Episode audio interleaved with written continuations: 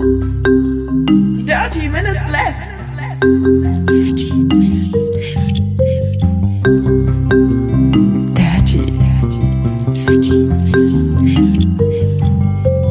Dirty Minutes Left.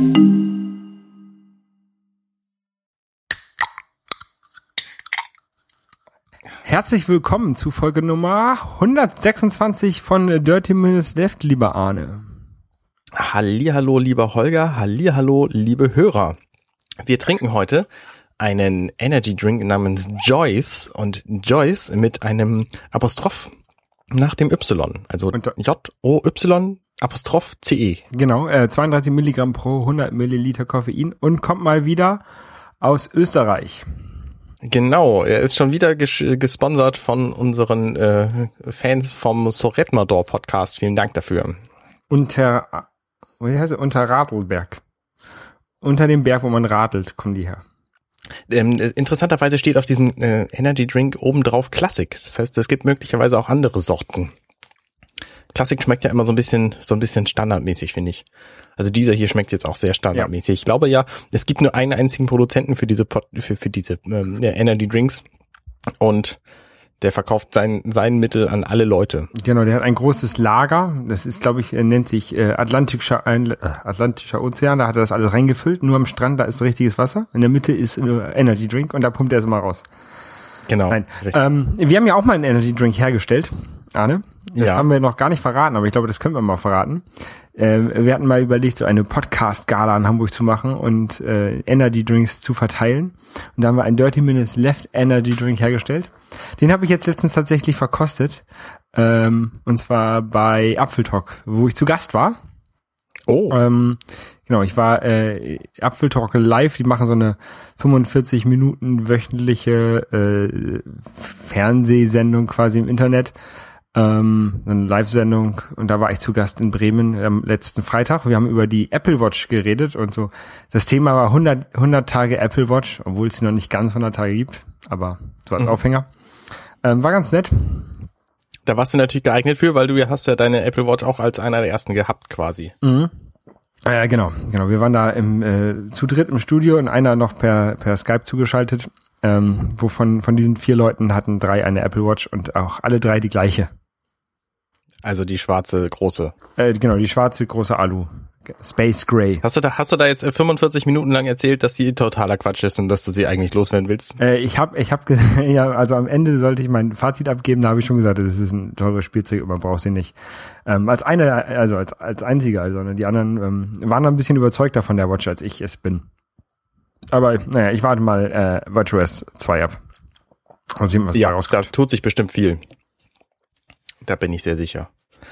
Ähm, wo sich auch viel tut, ähm, ich habe ja angefangen, dieses Apple Music zu testen.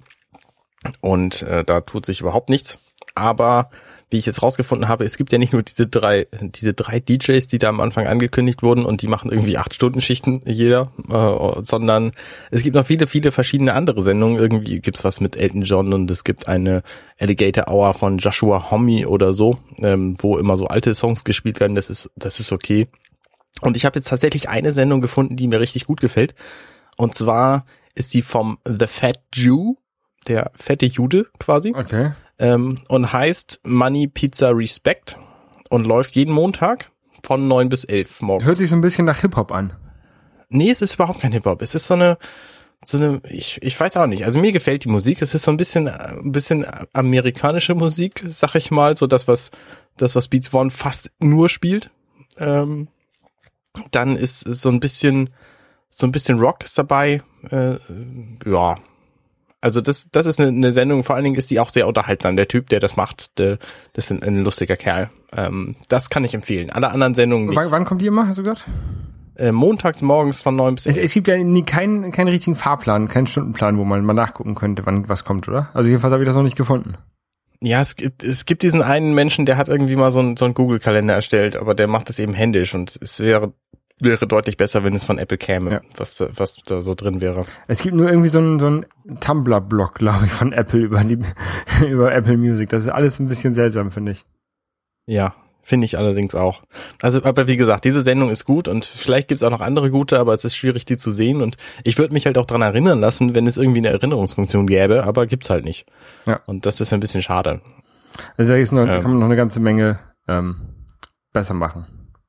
Ja, in der Tat. Es gibt ja auch tatsächlich für das deutsche Fernsehen, wo ja auch größtenteils nur Grütze läuft, ähm, gibt's ja auch so Programme, wo man eine Erinnerungsfunktion einbauen kann. Und ich habe jetzt tatsächlich so zwei Sendungen, wo ich mich dran erinnern lasse, wenn die kommen. Das eine ist ähm, Horror-Tattoos, die läuft irgendwie mittwochs abends auf Six. Da gibt's, äh, da werden jeden, jede Folge werden irgendwie drei Leute ausgesucht, die ein, ein Tattoo-Cover-Up brauchen. Ja. Und da- das ist so eine, so eine Tattoo-Cover-Up-Casting-Show. Also so eine, die, die eine- nehmen sich halt 60 Leute und suchen sich davon dann die hässlichsten drei Tattoos aus und covern die dann. Ist das eine, eine deutsche Sendung oder ist das so? Ja. Okay. Hörte sich so ein bisschen, hörte sich so ein bisschen an, so wie, wie Monster Garage oder, oder Monster House. ja, sie gehen, sie gehen halt immer in, in irgendeine deutsche Großstadt. Die waren in Berlin, in Stuttgart, in, äh, in Zwickau, in Hamburg waren sie jetzt gerade in der letzten Folge. Und ähm, da gehen die halt immer in irgendeine Location und äh, tätowieren dann hinterher in einem der bekannten Hamburger, also in einem der bekanntesten äh, Studios. Und das war in Hamburg ein Studio namens Joe's oder Moe's oder so. Ich habe das nicht ganz verstanden, aber ich will mich auch nicht tätowieren lassen, deswegen ist es mir auch eigentlich egal. Und das andere ist eben die Sendung, die ich, die ich auch ganz gerne gucke, aber sie ist mir eigentlich zu spät, nämlich äh, WWE Raw auf Tele 5 am Donnerstagabend um 22 Uhr. Ja, nicht schlecht. Ich habe ja auch ein Tattoo, das lasse ich ja gerade entfernen. Warum lässt du das entfernen? Lange Geschichte. Zu lang für einen Podcast, der sich auf eine halbe Stunde beschränkt. Re- äh, Dirty Minutes. Richtig, aber ich hätte, ich hätte vielleicht auch lieber ein Cover abmachen sollen. Das wäre vielleicht günstiger und nicht so schmerzhaft gewesen wie das Entfernen mit dem Laser. Ah, okay. Naja. Ähm, da fällt mir jetzt überhaupt keine Überleitung zu ein, aber ich habe einen neuen Podcast. Du könntest dir, du könntest dir ein Podcast-Mikrofon tätowieren lassen.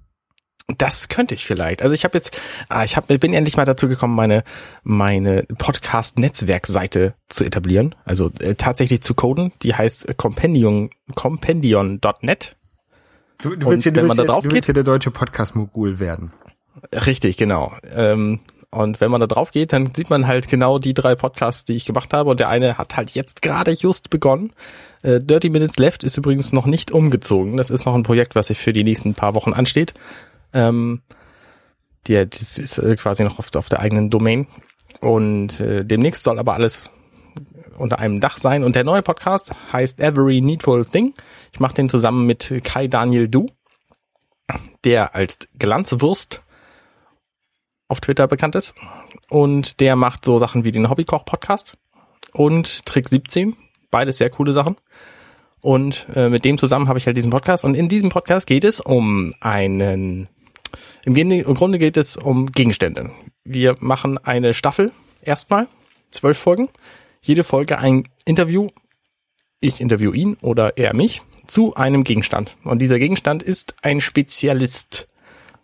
Das heißt, es ist ein Gegenstand, der einen ganz speziellen Zweck hat. Und dafür ist er gut geeignet.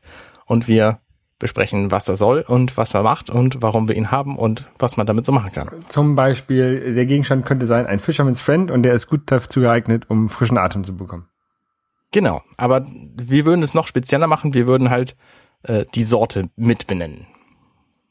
So, also es ist so ein bisschen das Gegenstück. Äh, der, der Kai hat, hat ja den Podcast Trick 17. Da geht es um Dinge machen und äh, also um, um Leben verbessern durch Dinge machen. Und dieses hier ist jetzt der Podcast äh, Leben verbessern durch Dinge haben. So. Aber es sind sehr kurze Folgen, jeweils irgendwie fünf bis zehn Minuten. Und ähm, am Schluss gibt's dann noch eine, eine Zusammenfassungsfolge mit so ein bisschen Feedbackrunde auch. Äh, ich bin ganz zuversichtlich, dass das, dass das nett wird. Vor allen Dingen ist es ein kurz zu konsumierender Podcast. So. Erste Staffel beginnt noch im August. Richtig, genau. Das steht auf der Website. Ähm, die äh, ist ganz, ganz okay geworden, finde ich. Kann man sich angucken. Bist du gerade bei, wa? Ja, ich habe ich hab die gerade auf meinem äh, äh, digitalen Tablett hier geöffnet. So, unser Hauptthema heute. Zocken. Und genau, du, du, wolltest, du wolltest mal wieder ein bisschen über, über Spiele reden. Genau, Ähm, wir haben zwar letzte Woche gerade darüber gesprochen, aber warum nicht schon wieder? Genau, letzte Woche war haben wir ja wirklich sehr speziell über Open-World-Spiele quasi geredet. Und diese Woche so ein bisschen über mehrere kleine, kleinere Sachen würde ich, würde ich das mal jetzt einkategorisieren. Und zwar, äh, ich habe mir jo äh, Yoshi's Woolly World gekauft. Das ist, ähm, Das ist das mit diesen gestrickten Yoshi. genau, ich, ich wollte jetzt gerade sagen, das ist halt eine, eine, eine Yoshi's World, Super Mario World ähm, Nachfolger quasi.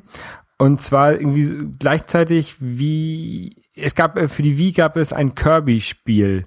Kirby's Magical Yarn, glaube ich, hieß es. Da war auch alles so. Da war auch alles geschickt. Wir haben quasi eine, eine ähnliche oder die gleiche Engine benutzt, um jetzt daraus ein Yoshi-Spiel zu machen. Und das ist eigentlich ganz süß geworden. Also es gibt dabei so ein, ähm, es gibt ja immer diese Amiibos jetzt bei, bei Nintendo.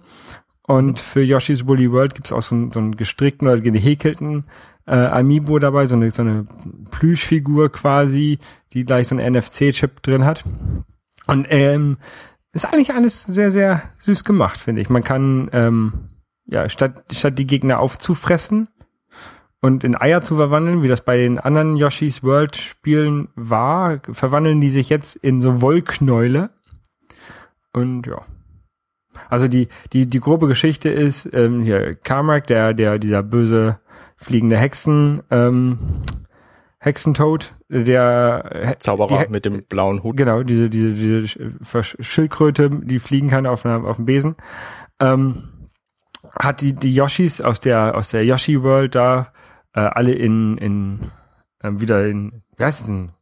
Gar, In Eier? in Garen verwandelt und fliegt, ist, hat die entführt, nur irgendwie zwei, drei Yoshis konnten halt ähm, sich verstecken und die müssen jetzt die restlichen Yoshis befreien. Und du hast in jeder, in jeder Welt gibt es ähm, so fünf kleine Garn, Garnteile versteckt, die, wenn du die einsammelst, äh, bekommst du einen Yoshi in einer neuen Farbe, mit dem du weiterspielen kannst. Dann gibt's zum Beispiel, keine Ahnung, einen Shy Guy Yoshi oder einen Kuh Yoshi oder ich weiß nicht.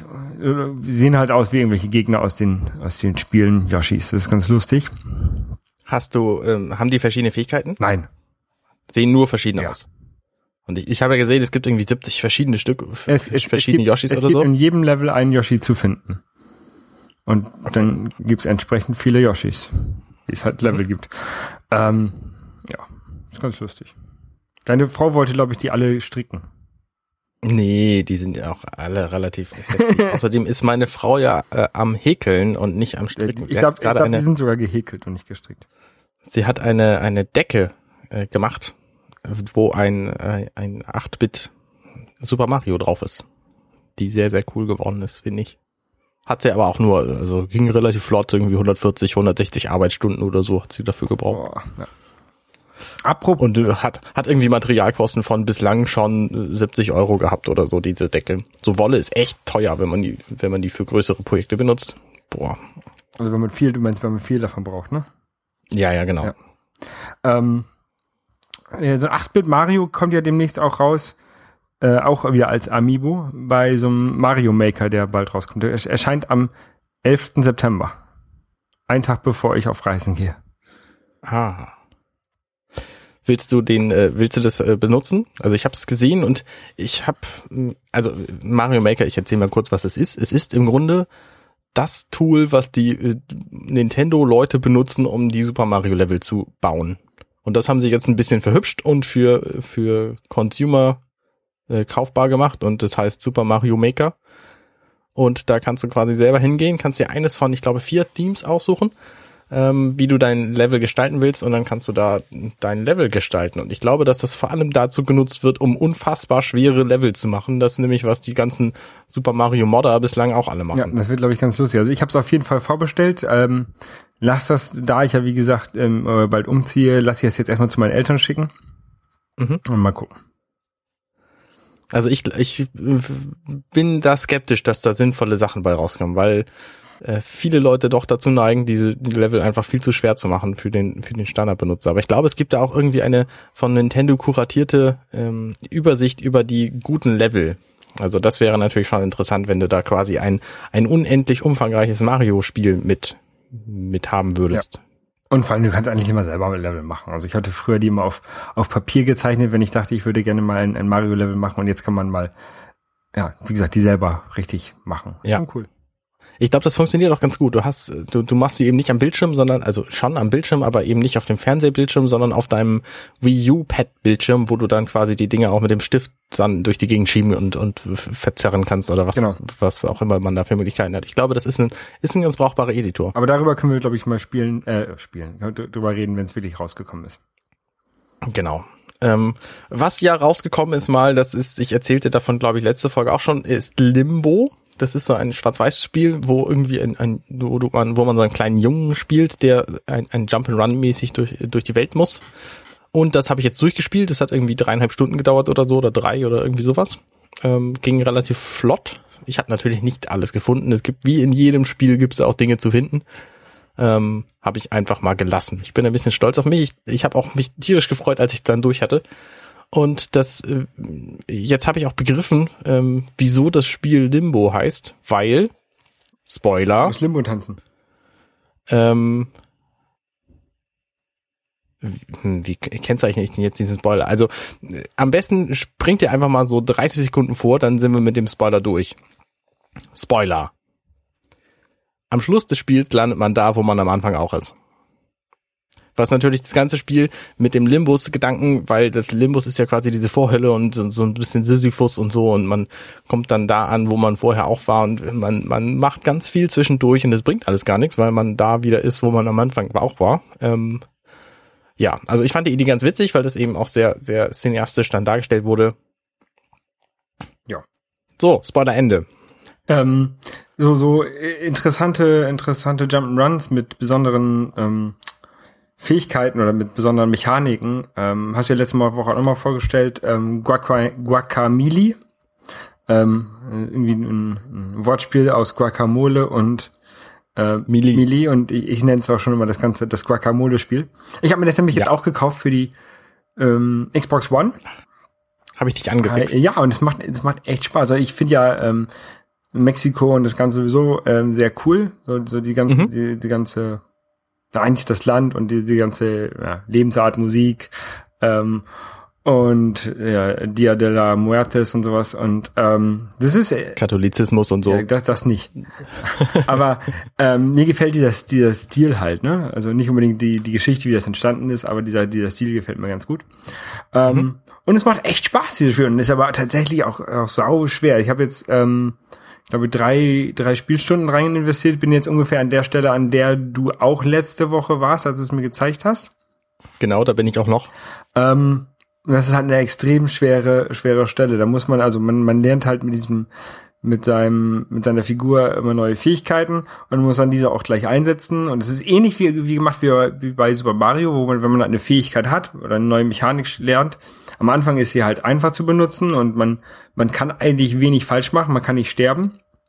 Und ähm, dann wird man halt irgendwann weiter im Level, wird es halt ein bisschen schwieriger und man muss diese Mechanik vielleicht mit anderen Mechaniken kombinieren. Und jetzt habe ich so eine so eine Stelle, da muss ich halt irgendwelche Wände hochspringen mit mit Walljumps.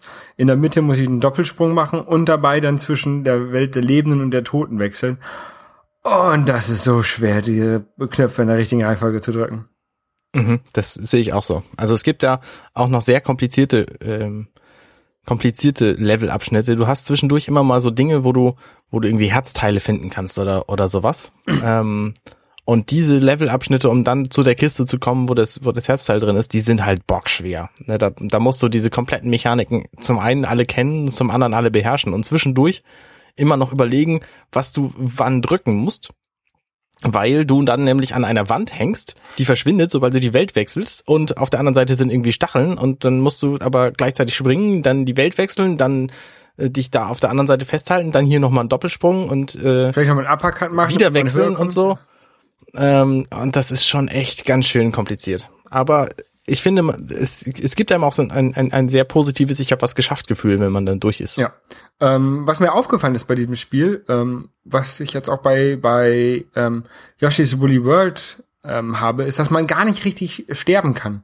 Also bei Guacamole, wenn man halt irgendwie in den Abgrund fällt, dann wird man halt gleich einfach zurückportiert und kann wieder neu anfangen. Wenn man seine Lebensenergie verliert, dann äh, schaltet man irgendwie zwei Minuten oder kurz, kurz vor der Stelle, wo man gestorben ist, erscheint man halt wieder. Also es werden keine Leben gezählt und es gibt kein Game Over richtig. Es gibt nur ein, ich kann nicht mehr, ich gebe auf. Ja, genau. Ich finde das ganz angenehm, muss ich sagen. Gerade so bockschwere Spiele, also wenn ich so an die Zeiten von Mega Man zurückdenke, ähm, die auch so furchtbar schwer waren, aber wo du eben dann den kompletten Levelteil nochmal spielen musstest. Ja. Ähm, da ist das so schon deutlich, deutlich benutzerfreundlicher, sag ich mal. Genau, und also ich habe das nämlich auch letztes Mal, ich habe äh, ein bisschen Gameboy gespielt, ähm, Darkwing Duck habe ich, glaube ich, gespielt. Und ähm, auch wenn es ein Spiel ist, was, glaube ich, für Kinder gemacht wurde, die, die Sprungmechanik und sowas ist halt und das Timing, was man da braucht, ist so viel schwerer und muss so viel genauer sein als bei, bei heutigen Spielen, glaube ich. Also gerade irgendwie im ersten Level, da war es sehr wichtig, dass ich bei, bei, bei dem bei dem Darkwing Duck Spiel, dass ich ähm, wie, da muss ich über den Absprung, äh, Abgrund springen von einer Plattform auf eine andere und da war es sehr sehr wichtig, dass ich wirklich ganz ganz am auf dem letzten Pixel von dem von der ersten Plattform abspringe, aber natürlich mit Anlauf, sonst schaffe ich diesen Sprung nicht. Ja. Und äh, sowas hat man heutzutage bei bei Jump'n'Runs habe ich das Gefühl weniger. Ja, doch, das gibt's aber auch schon. Also Limbo ist da auch ein ganz großer drin. Limbo hat auch diese Mechanik, wenn du stirbst, ähm, dann wirst du zu zurückgesetzt quasi an den Teilabschnitt. Ähm, und da sind aber auch so Mechaniken drin. Also zum einen hat, hat Limbo relativ viele Stellen, die du nicht schaffen kannst, wenn du nicht weißt, wie das ausgeht. Also zum Beispiel dreht sich die Welt und dann, dann springst du halt weiter und stellst fest, ah, okay, die Welt dreht sich also so, dass wenn ich jetzt schon springe, dann schaffe ich das Level nicht, sondern ich muss irgendwie noch hier 15 Sekunden stehen bleiben und dann erst springen. So. Ähm, das ist auch eine, eine, eine Art von Spiel, die ich eigentlich nicht so gerne mag, aber ähm, wenn man es dann begriffen hat, dann ist es eben, dann, dann ist es eben nett, das, das dann doch zu, äh, zu schaffen. So. Ich finde ja solche Spiele, also wie gesagt, die, die äh, Guacamole, das fand ich halt echt gut, weil da diese verschiedenen Mechaniken reinkommen. Ähnlich, ähm, hat mich sehr an Braid erinnert, würde ich sagen. Kennst du noch Braid? Braid ist auch so wahnsinnig schwer, Ja, aber nicht, weil man schwer springen muss, sondern auch, weil du, ähm, die, weil man viel denken weil du muss. viel denken musst. Du hast halt diese Mechanik mit, dass du die Zeit zurückdrehen kannst.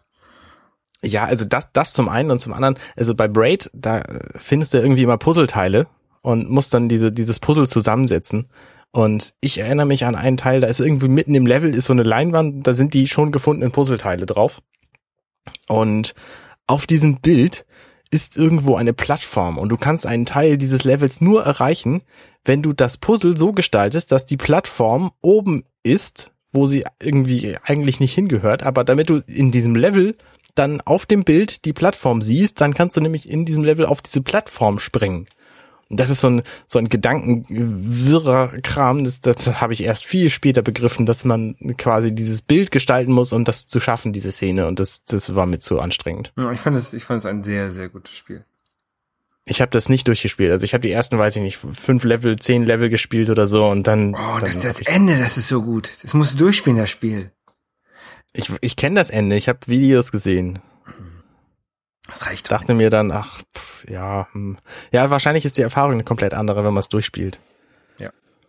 Aber generell, ich mag Jump Runs. Ich mag Jump'n'Runs auch. Ich mag aber auch andere Spiele. Und äh, eines von den Spielen, die ich mag, äh, ist äh, Genre ist äh, Rollenspiel. 2003 kam ein Spiel auf den Markt, im, äh, ein lang erwartetes Spiel von BioWare. Es spielt im Star Wars Universum und ist ein Rollenspiel. Es ist natürlich Knights of the Old Republic. Ähm, damals habe ich das auf der Xbox gespielt. Ich, sehe in, ich sehe in unseren Shownotes. Äh, pst, pst, pst, pst, das kannst du gleich erzählen. Ähm, und da gab's dann ein, ein Vierteljahr später schon den lang ersehnten Nachfolger zu, Knights of the Old Republic 2. So, jetzt darfst du. Ich sehe in unseren Shownotes KOTOR. Ich dachte, was ist KOTOR? Ja, KOTOR ist eben die Abkürzung für Knights of the Old Republic. Ähm, und da hat dieser zweite Teil, der, ich glaube, September 2004 auf den Markt kam, der hat jetzt gerade ein Update bekommen. Und mit diesem Update kann der auf 5K-Displays vernünftig laufen. Er läuft auf modernen Systemen. Also es ist ein, ein Steam-Update, also läuft jetzt auf Linux, auf Mac und auf PC. Und äh, läuft auf modernen Systemen, hat komplette Gamepad-Unterstützung, was natürlich meine Xbox-Version von vor elf Jahren auch schon konnte. Aber das jetzt quasi in einer aufgehübschten Grafik zu sehen, ist nochmal extrem cool. Und deswegen bin ich gerade am überlegen, ob ich nicht dieses sehr umfangreiche Rollenspiel nochmal beginnen sollte, weil das schon lange, lange her ist, dass ich es gespielt habe. Was auch noch an diesem Update drin ist, über die Jahre haben sich ganz viele Modder hingesetzt und haben die Teile des Spiels die aus Zeitgründen bei der Veröffentlichung nicht mehr enthalten waren. Quasi aus dem Quellcode gefischt, aufgehübscht und ins Spiel gebracht. Und diese ganzen Teile sind jetzt auch wieder mit drin. Also zum Beispiel eine, ähm, eine Droidenfabrik, wo man quasi selber sein, seine Droiden basteln kann. Es gibt so einen, einen sehr schönen Charakter in beiden Spielen, der heißt HK47, glaube ich. Ähm, und das ist halt ein, ein Partymitglied von deiner Rollenspielgruppe. Und es ist eben Droide. Und der hat einen, einen sehr sarkastischen Ton drauf. Und davon gibt's offensichtlich eine Fabrik in dem zweiten Teil von Knights of the Old Republic. Und allein um die zu sehen, würde es sich lohnen, das Spiel nochmal zu beginnen. Und ich, äh, ich hadere gerade, ob ich so viel Zeit darauf verwenden will. Das Ganze basiert auf so einem äh, Dungeons and Dragons Prinzip, ne?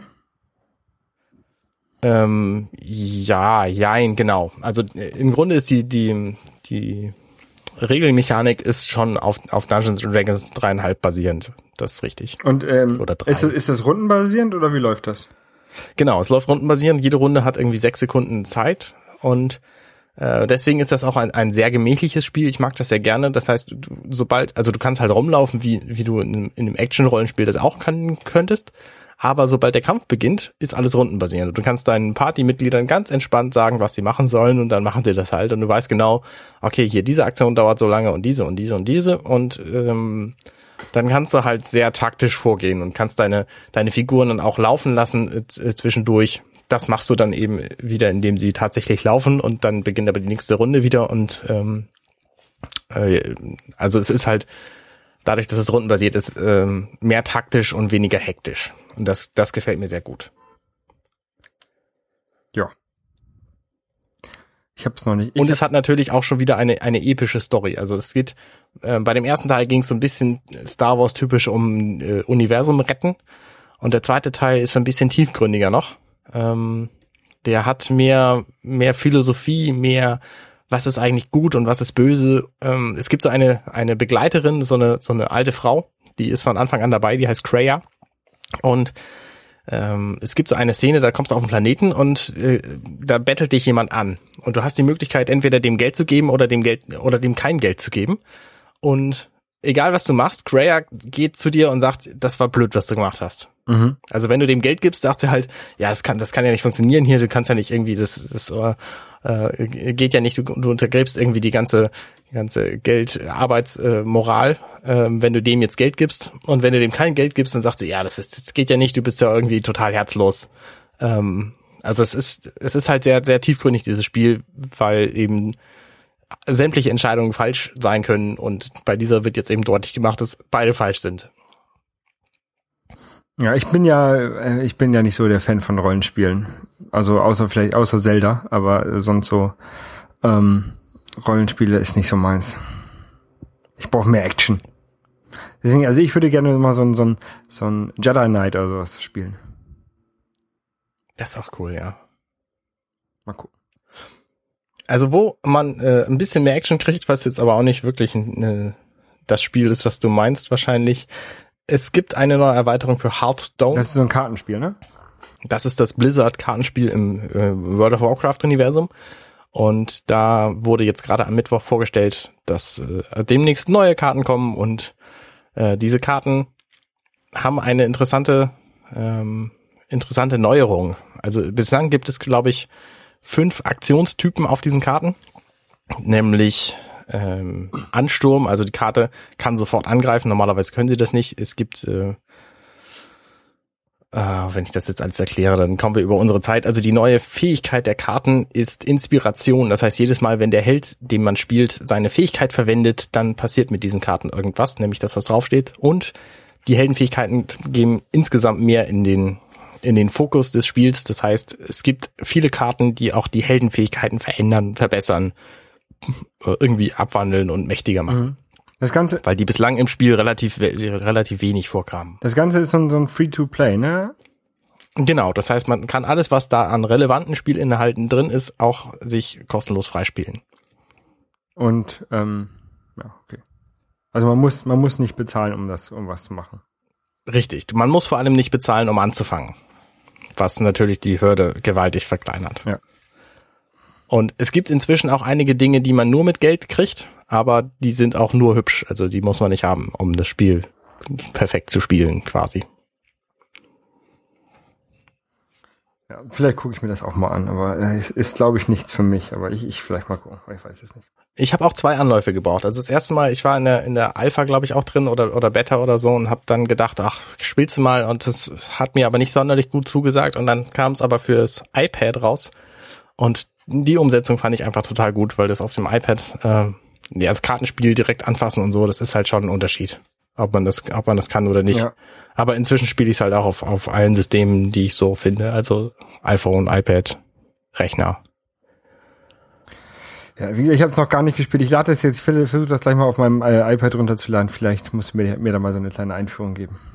Mhm, kann ich machen. Ich werde ja die nächsten Tage, ähm, wie gesagt, ich ziehe ich zieh demnächst äh, um jetzt diese Woche und ähm, werde da wohl wenig ähm, wenig Videospiele spielen können, höchstens so mit dem 3DS oder mit der PlayStation Portable oder sowas oder halt auf a, auf a, äh, auf dem iOS-Gerät mal gucken. Ähm, und Internet muss ich auch mal gucken, wie das aussieht, aber ähm, Internet brauchst du für Hearthstone auf jeden Fall. ja, ja, also ich, im Hotel werde ich WLAN haben, ne? Und ich werde ja auch in Deutschland noch mein mein ähm, äh, Telekom-Handy-Vertrag, also Internet, ein bisschen Internet habe ich noch. Mal gucken, wie wie gut. Mhm.